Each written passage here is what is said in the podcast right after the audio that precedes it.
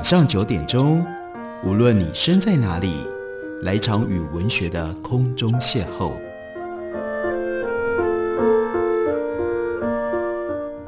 杨照谈书，邀您一同遨游文学世界，认识古今中外的经典之作。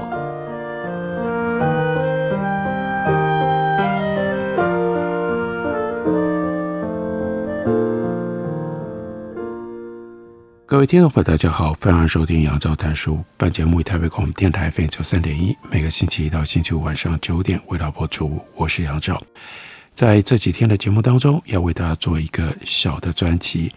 这是因为看到了律旭出版公司，他们刚刚出版了 Edward s a i 的一本新的传记，书名叫做《心灵的栖地》。同时，律旭出版也将过去曾经出版过的 Edward Said 他非常重要的一部回忆录，中文书名叫做《相关何处》，也重新改版出了新版，所以就把这两本书放在一起，做了这样的一个小专题，让大家可以来认识一下，或者是如果你之前认识过的话，来回忆回想一下 Edward W. Said 他是一个什么样的文学文化评论大师。也是一个什么样的流亡巴勒斯坦的知识分子？我们先来为大家介绍《相关何处》这本艾罗萨伊的回忆录。当写这本回忆录的时候，一九三五年出生的艾罗萨伊，他其实已经因为罹患了血癌、白血症而知道自己恐怕不久于人世，所以他决定要。记忆失去了或被遗忘的世界，也就是他自己早年生活的世界。他的健康恶化，想到自己可能不久于人世，所以寻根溯始来追忆那个要求严格、给他维多利亚式教养的父亲，还有他所仰慕、给他鼓舞，但对他始终依偎暧昧的母亲，而写成了这一本回忆录。他是在一九三五年出生于耶路撒冷，不过他的少年岁月。大部分是在开罗和黎巴嫩度过的。这本书事实上，他的回忆录只写到一九五零年代的末期，也就是他二十几岁，快要到三十岁之间的这段时间而已。所以重点就是放在他成长的经验，而他的成长作为一个巴勒斯坦人，对他来说最重要的一种性质，就反映在他所取的英文书名上。这个英文的书名是《Out of Place: A Memoir》，所以他认为他自己人地不宜。而在他的回忆当中，关于殖民学校的这一章，他也用了同样的这个标题《Out of Place》。为什么 Out of Place 呢？因为在这里有非常复杂的人种以及帝国主义的关系。他就回想，老师应该是英国人，学生如果幸运。可能也应该是英国人，如果不幸运，像我就不是英国人。他念的学校呢，叫做吉西拉预备学校，缩写为 GPS。从一九四一年秋天那个时候呢，他六岁，到一九四二年五月一度离开了开罗，接下来回到开罗。一九四三年到一九四六年，他说那段时期我完全没有埃及老师。虽然学校在开罗，他说：“以我所知，学校里也没有任何阿拉伯回教徒的踪影。学生们都是亚美尼亚的人、希腊人、埃及犹太人、埃及基督徒，以及相当数目的英国孩子，还有许多军部人员的后代。我们的老师，他回忆讲了最显眼的两位，那是校长布伦太太，还有无所不在也无所不教的教室头头威尔森太太。”学校设在萨马雷克一座大型别墅里，这本来的用途呢是豪宅、豪华宅地，现在一楼改装成为好几间教室，所有教室的门都朝向一条中央大通道，通道的一端是一个露台，另外一端是气势堂皇的正门。中央通道有两层楼高，玻璃天花板，一道栏杆围着正上方另外一组教室。他说二楼。我只去过两次，都不算非常愉快。感觉上，二楼是一个充满忌讳跟秘密的地方，英国人在那里开神秘兮兮的会，他们高大，红着脸，在楼下看见也只是人影一闪的布伦先生，可能就在那里。布伦太太的女儿安妮比艾洛萨伊高一个年级。波伦太太在埃及，她持有特许，她负责这个学校 GPS 的英国海外。她负责这个学校 GPS 的英国海外文化学会，所以她不是教育工作者。她说这一点，我当时是无从知道的。经过1952年的自由军官革命，这所学校逐渐脱去了欧洲色彩。到1956年苏伊士运河危机的时候，那就已经转化变成完全不是原来的那所学校了。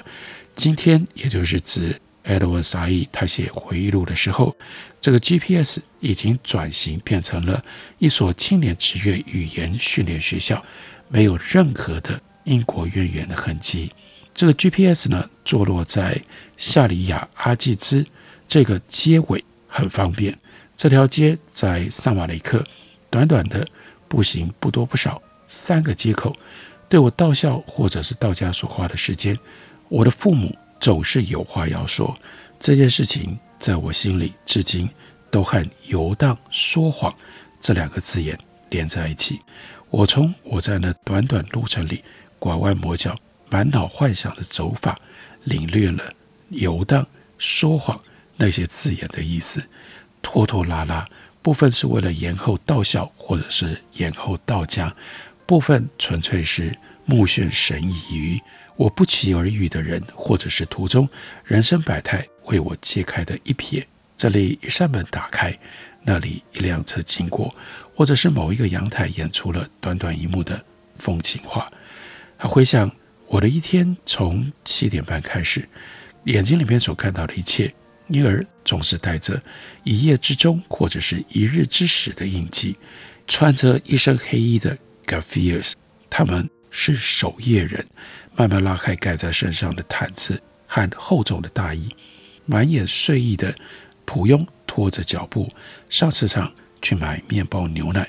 家庭司机打点车子，准备上路。那个时辰，难得有别的成年人在活动。我偶尔会看见一个爸爸或者是妈妈步行而来，身边跟一个这个学校 GPS 的学童，穿着我们的制服，鸭舌帽、长裤、运动式上衣。全都是灰底淡蓝条边，在这些游荡的途中，我最珍惜的是有机会经营我得到的稀稀疏疏的材料。我有一个下午看见那个红头发的女人，光是那样错身而过，似乎就说得我相信她应该是恶人，她会放毒，而且呢，她应该还是离婚了。他说我在这个之前听过了“离婚”这个词，但其实。并不太知道它的意思是什么。有一个上午在那里闲逛的一对男子，他们应该是侦探。我想象一对站在我头顶一处阳台上的男女，他们在说法语，刚吃了配了香槟的清闲的早餐。我在我们自己家里受到非常僵硬的禁锢，刺激我拿别人的生活，尤其是别人的家，大做幻想。我扳一只手的指头就能够数完我在成长期间实际到过的同班同学住处，或者是家中的次数。记忆所及，学校或俱乐部的朋友，以朋友形容我接触的那些同龄孩子，可能言过其实。来到我们家的，这是根本一次也没有。因此，我最早最持久的嗜好之一，就是一股几乎不由自己的欲望。要想象别人家里长个什么样子，他们的房间像不像我们家的房间？他们的厨房用法和我们是不是不一样？他们的橱柜里摆放一些什么呢？又怎么摆呢？等等，一直到最小的细节，床头柜、收音机、书架、地毯，诸如此类。他说到我一九五一年那年，他十六岁离开埃及，我都假定我所受的隔离是。为我好的，只不过这到底怎么个好，实在很难说得精确。我后来才领悟，我父母为我设计那种纪律，用意是要我认为我们的生活跟住家是常态规范，而不是幻望的与世隔绝。其实那的确是与世隔绝，而且几乎像是一种实验。难得的逃逸是有的，那就是偶尔获得了许可，星期六上午去溜冰场溜冰。溜冰场叫里亚托，在 B 分店附近。B 分店是我父亲开的一片小店面，主要卖笔和昂贵的皮质礼品。那一带聚集了好一些热闹的商家和百货公司。对街是奇姆拉和西古雷尔。B 分店隔壁是大鞋店，店员是一个满脸倦意的中年亚美尼亚人，留着胡须，经常穿背心，戴绿色的护眼。我们跟他买鞋子。夏天买凉鞋、便鞋，冬天是用扣子或用鞋带，有黑色有暗褐色的鞋子，网球鞋和平底皮面鞋，这是不好的鞋，在家里是永久被禁止的。学校一天开始，永远都是在大走廊唱赞美诗，All things bright and beautiful from Greenland's icy mountains，这是唱的最多的两首。由无所不能的威尔森太太钢琴伴奏，布伦太太指挥。布伦太太她的每日训话总是充满了降贵屈就我们的意思，又故作温馨、甜腻讨厌。一口英国烂牙和刻薄的双唇咬起刺来，对站在他面前这群杂种狗似的孩子流入如假包换的憎恶。然后我们进了教室，开始上我那几堂漫长的课。他说：“我在 GPS 的第一个老师是 Mrs. Quitfield。我疑心他其实不是英国人，虽然他装模作样。另外，我嫉妒他的名字。他的儿子 Ronnie 和 Wilson 家的孩子一样念 GPS。Wilson 太太有一个儿子叫做 Dicky，女儿叫做 Elizabeth。布朗太太有 Annie，她的女儿。他们年纪都比我大，这更增加了他们身份特别的遥远。”还有他们的架子，我们上的课和用的书都充满了玄虚的英国事物。我们读草地、城堡等等，带着老师们时时提醒我们对他们应该要有的敬意。他们的世界对我其实没有什么意义，只有一点，那就是我羡慕他们创造了他们所使用的语言。那种语言，我这个阿拉伯小子正在一点一点的学习。这是人生的起头，起头的时候就感觉到，作为一个阿拉伯人，却上了都是英国老师的学校。这是开头，非常原初，但是印象深刻，out of place，感觉到自己不在对的地方的深刻的遗憾。我们休息一会儿，等我回来继续聊。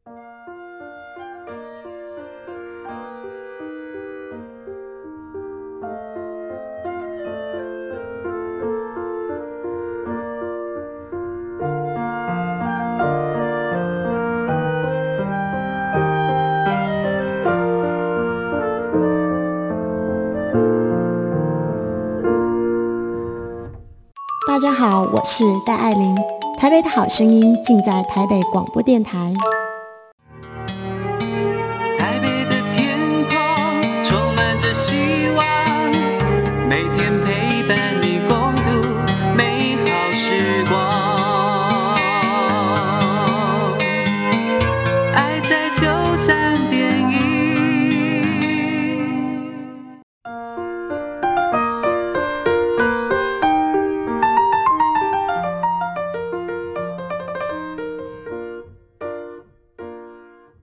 感谢您继续收听《杨照谈书》。本节目以台北广播电台 FM 九三点一，每个星期一到星期五晚上九点为大家播出到九点半。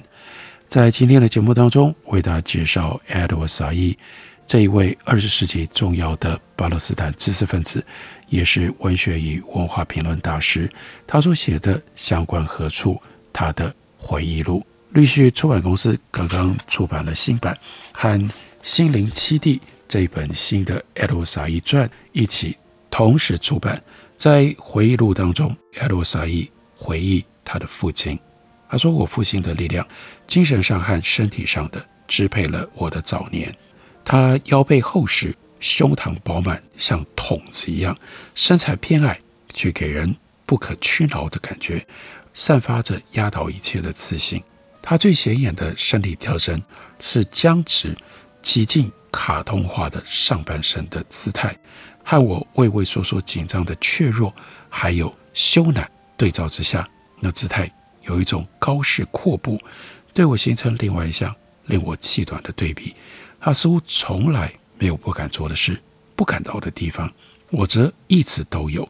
我非但没有往前冲，就像那一场不幸的足球赛那样，该冲而不冲，而且我感觉到自己非常不愿意受到注目，因为我自觉身体上好像有数不清、无数多的缺陷，也深信这些缺陷反映了我内在的畸形，被直接注目以及回应的目光。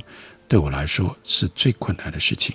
大概十岁上下，我对父亲提了这一点，他就告诉我说：“别看他们的眼睛，看他们的鼻子。”就这样传给我一个受用了几十年，一直到今天的秘密法门。他说：“我在五零年代末期还念研究所的时候开始教书，我就每次教书的时候摘下眼镜，好把全班都看成。”看不清楚的一片模糊。他说，一直到今天，我看自己上电视，甚至读关于我自己的文章，都会觉得无比的尴尬，因为怕被人看。所以十一岁那一年，我有一件真心想要做的事情，但做不出来。那大概是我第二次在开罗看歌剧演出，那座剧院是红丽的巴黎嘎尼耶歌剧院的小型翻版，以。阿依达这个歌剧作为正宗正统，歌剧院里眼熟的例行景象，像舞台还有粉墨登场的人，都让我兴奋。但音乐本身还有演奏的形式，也让我兴致昂扬。特别逗我好奇的是月池，看池中央那座摆了巨大总谱，还有放着长长的指挥棒的指挥台。我想把月池和指挥台。都看个清楚，但我们的座位在最下层的包厢，所以看不到。没办法，我就问父亲：“我可不可以去看一看？”爸爸就说：“去啊，下去看看。”突然之间，惊觉：我怎么可能就一个人走下去，穿过舞台正前方？我太害羞了，这样抛头露脸会招人疑问，甚至可能会被骂，太丢人现眼了。所以没办法。爸爸就说：“好吧，我去。”我看着他抢下走道，旁若无人，几乎是昂首阔步朝指挥台而去，慢慢的、刻意不慌不忙靠近，然后好像要让我更不安似的，挤出满脸的好奇跟大胆，伸手假装要翻乐谱。我深深的缩进到我的座位里，只敢隔着栏看偷看。我对父亲如此张扬，觉得很困窘。甚至会害怕，但是呢，又更羞怯于自己如此的畏缩，如此的怯懦，两者交杂在一起，我承受不了。这个时候，母亲以她融化一切的温暖，给我难得的机会，成为我觉得的真我。对比在学校里跟运动上的失败，永远无法和我父亲代表的男子气概相提并论的那个 Edward。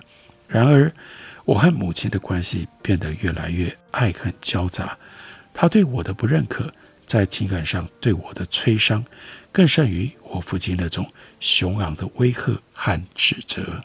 十六岁那一年，在黎巴嫩，我比以往更需要母亲的同情共鸣，而她在一个夏日午后，对所有的子女做了一个审判，我永远忘不了。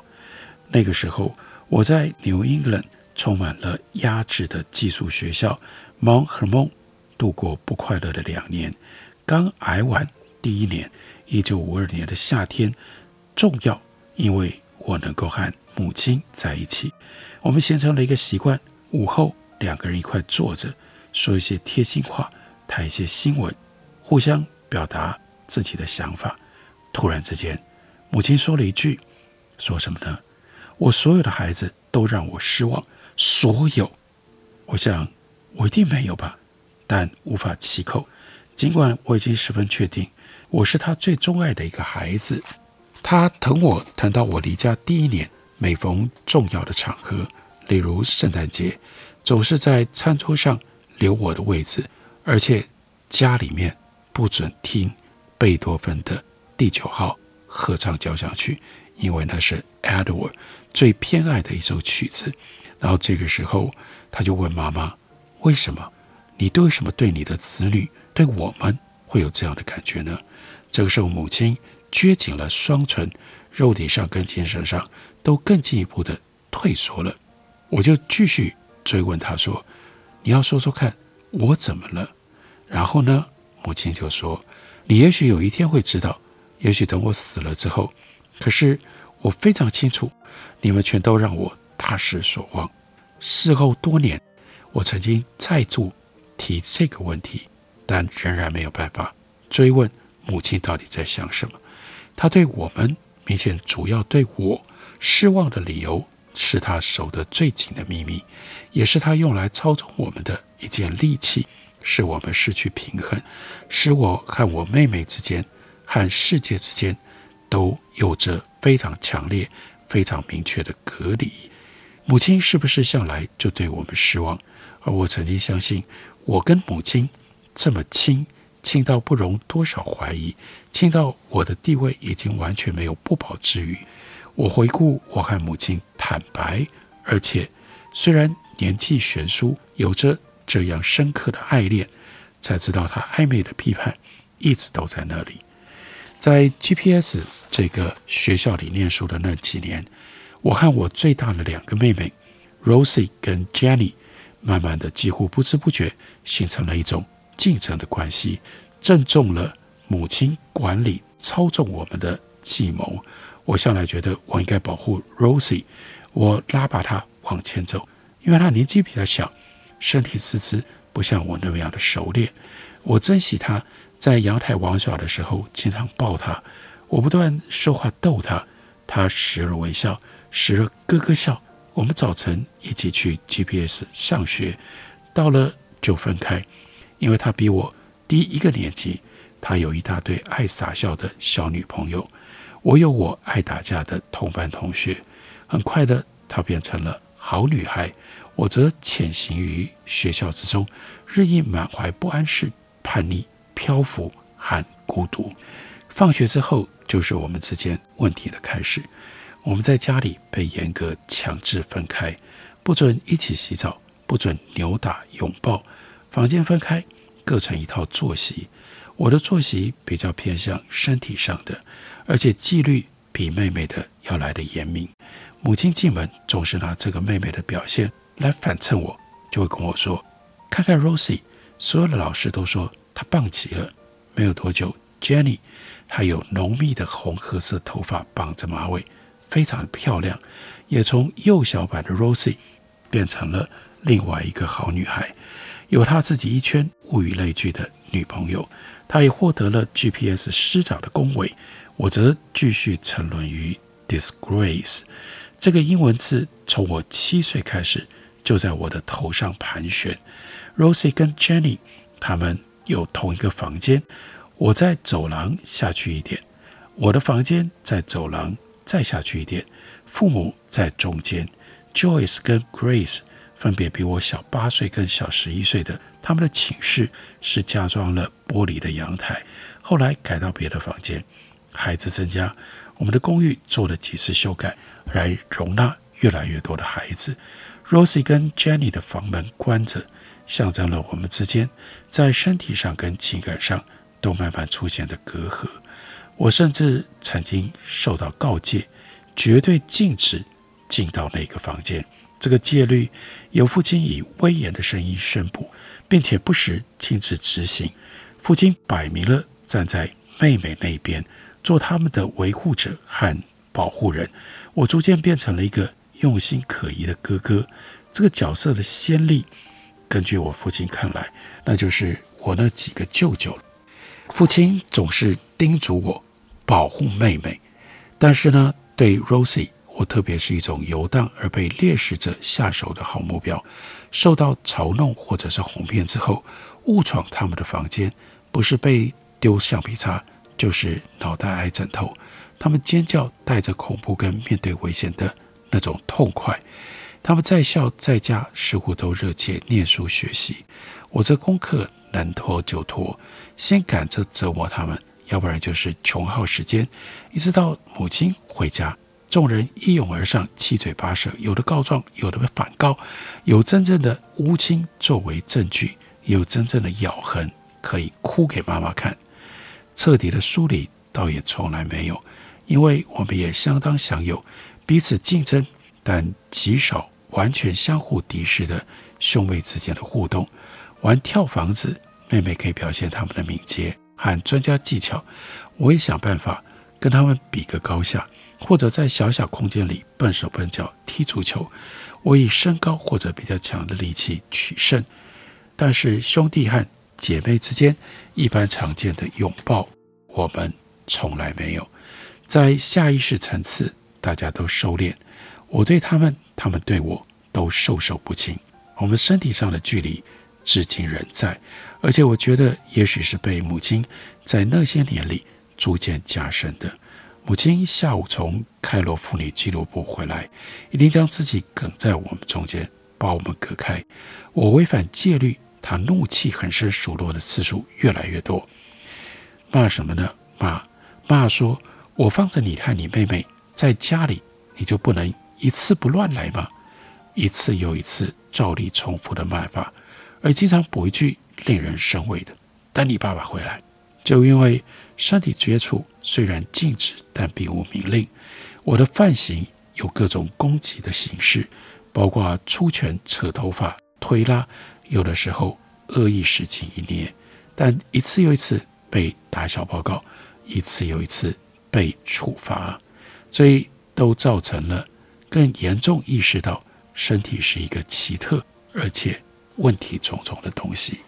这是 L 沙伊。